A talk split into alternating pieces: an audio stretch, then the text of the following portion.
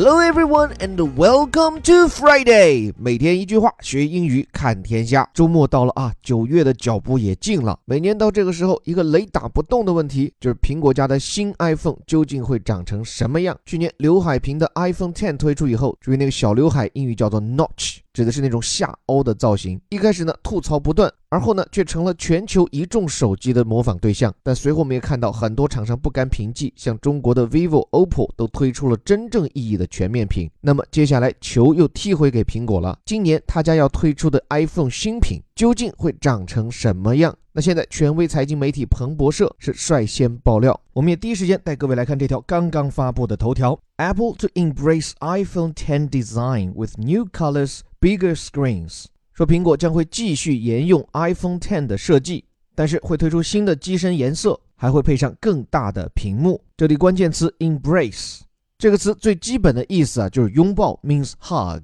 比如说，杰克热情地拥抱他的肉丝，Jack warmly embraced Rose。或者谁和谁啊相拥在一起，就是 A and B embraced。但后来呢，引申义这个词表示的是接受，而且是那种非常高兴的，叫欣然接受。So embrace can also mean eagerly accept a new idea, opinion, religion, etc. 所以这个词跟 accept 或者 adopt 意思差不多，只不过它更加的正式，而且往往接纳的对象是一些观点理念。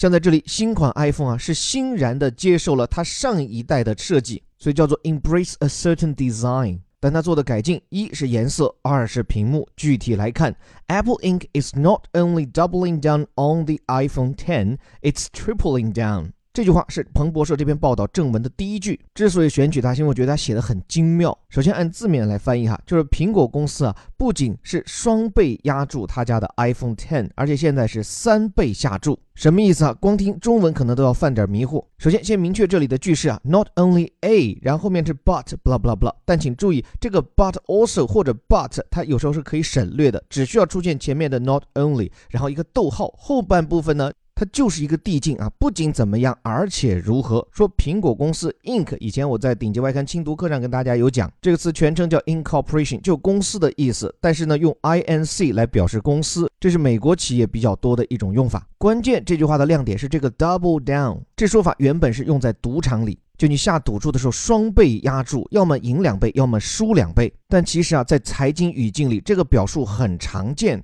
之前在我们的免费和付费课里都有跟大家讲。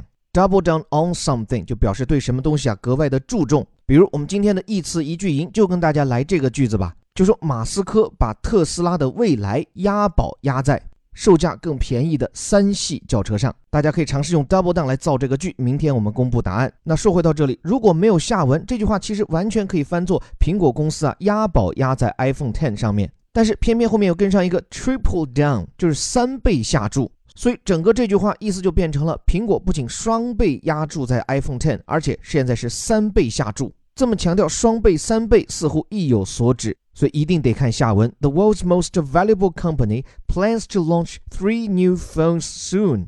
说是全世界市值最高的公司，most valuable company，其指的就是苹果啦。他们计划要发布三款新手机，所以这里 triple down 找到了对应。那这三款新机型不对，新机型，这中文发音比英语还难，怎么能跟苹果扯上干系？怎么能跟 iPhone 10扯上干系？后面从句 that keep the edge-to-edge screen design of last year's flagship，因为马上发布的这三款新机都保持了去年那款旗舰机它的全面屏设计。你看这里讲的全面屏，从一个边缘到另一个边缘，edge-to-edge。那这里为了避免用语重复，也把 iPhone 10换成了 last year's flagship，去年的旗舰机。所以这话算是说清楚了，就今年将要推出三款 iPhone，但他们都会延续 iPhone 10的设计。这话谁讲的？According to people familiar with the matter，是知情人士的透露。而且这样的内情人还表示啊，the devices will boast a wider range of prices, features and sizes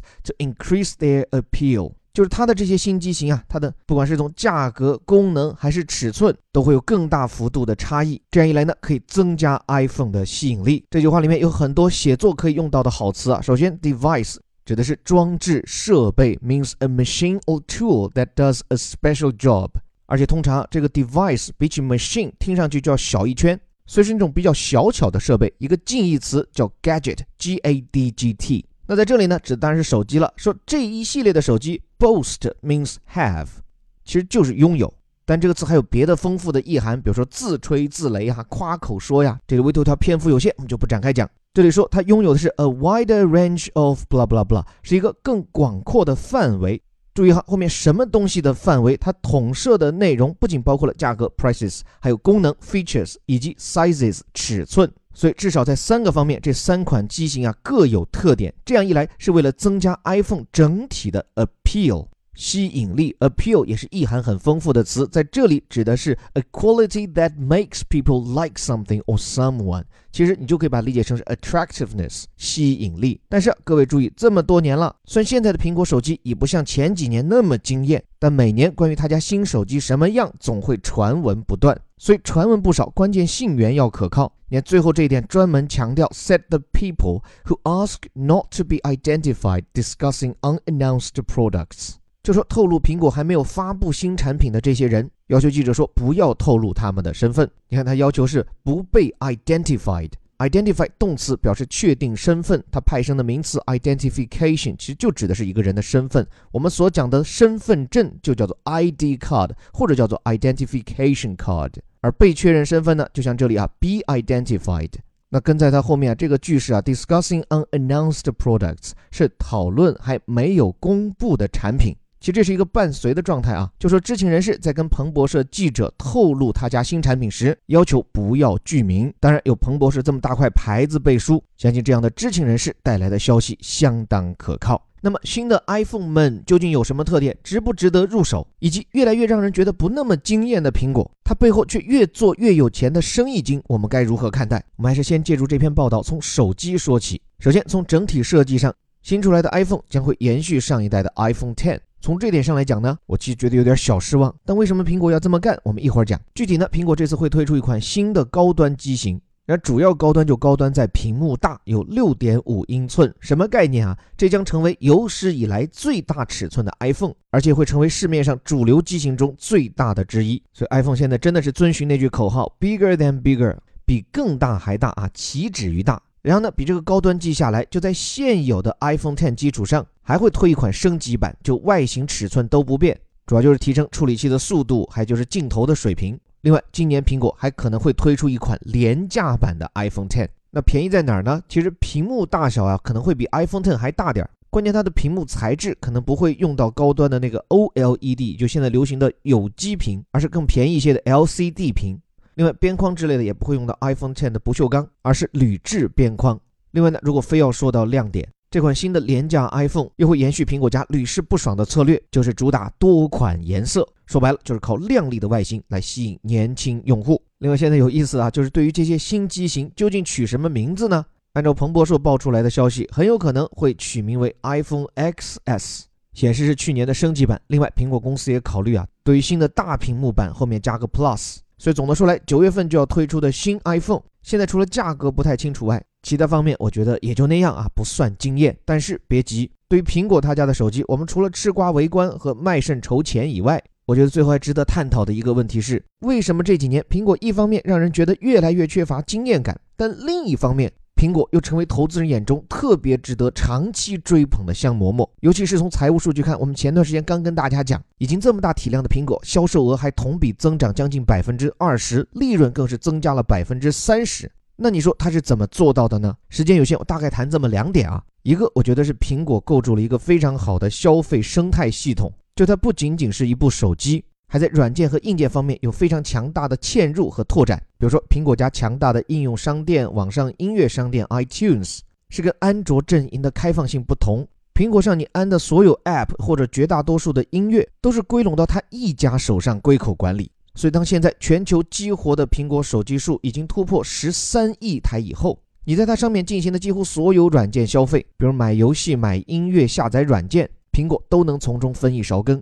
这是其他手机厂商努力想学但却学不会的地方，因为苹果的软件从设计的底层就是一个封闭的系统，所以你选择了 iPhone，你就等于选择了所有消费者、所有软件开发者的钱都要从苹果开的路门口过，都要给他家留下买路钱。这里还可以给各位一个数据，就是按照最新的财报，苹果应用商店啊、iTunes 呀，它合在一起挣的钱合在一起一个季度已经将近一百亿美元，这什么概念呢？这一比较还挺吓人的。就苹果他家的台式机部门 Mac 和它的平板电脑 iPad 这两样东西加一起的销售额。才能抵得上苹果在卖软件和卖音乐上赚的钱。而且你想想，软件不是你苹果开发的，音乐也不是你苹果唱出来的，就仅仅因为有这么强势的渠道，就可以这么几乎毫无成本的躺着挣钱。另外再加上其他硬件产品的延伸，比如说 iWatch、iPad、iMac 这些产品，不管从销量还是利润，也许不能给苹果挣太多，但他们的战略意义是为苹果的消费者增加了应用场景。就你用得到苹果的产品越多。那就越增加了对他家产品的粘性，并且会在新的应用场景下使用更多他家的软件。比如，因为买了 iWatch，我就使用更多健康软件、跑步软件，那苹果的收益就可以在其他方面更大的显现。当然，尽管苹果有如此强大的生财之道，但我还是觉得呀，之所以它能维持这么高的利润，主要还在于啊，全球其他厂商对苹果的追赶，尽管在接近，但还没有完成超越。但是已经有越来越多的事实证明，不管是美学设计、科技含量，还是实用功能。全世界，特别是中国，已经有越来越多能和苹果一较高下的厂商。除了大家一直关注和点赞的华为，我个人比较欣赏的，其实是一路逆袭的 vivo 和 oppo。若之前这些厂商只是在一味的模仿，那今年两家相继推出的真正的全面屏手机，我觉得已经在尝试去超越了。所以我相信啊，苹果的这个高利润时代，必将会随着它真正挑战者的出现而出现大幅的滑落，而且这个时间也许不需要很久。就好像十年前，乔布斯面对一个陌生的世界，只需要用一个小时甚至更短的时间，就让人们见识到智能手机的横空出世一样。下一个苹果的终结者，也许只需要借一款产品一次亮相，就能完成一次伟大的超越。当然，我们最希望看到的是这样的超越发生在中国，并且最好还能再便宜点。最后，感谢你的时间，这里是带你读懂世界顶级报刊头版头条的虎哥微头条。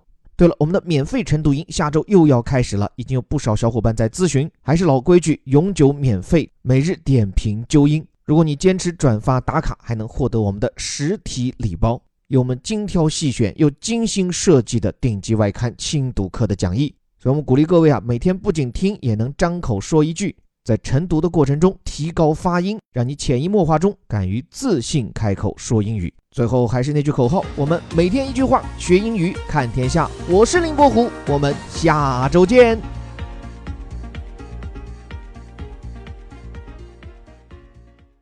Apple to embrace iPhone 10 design with new colors, bigger screens.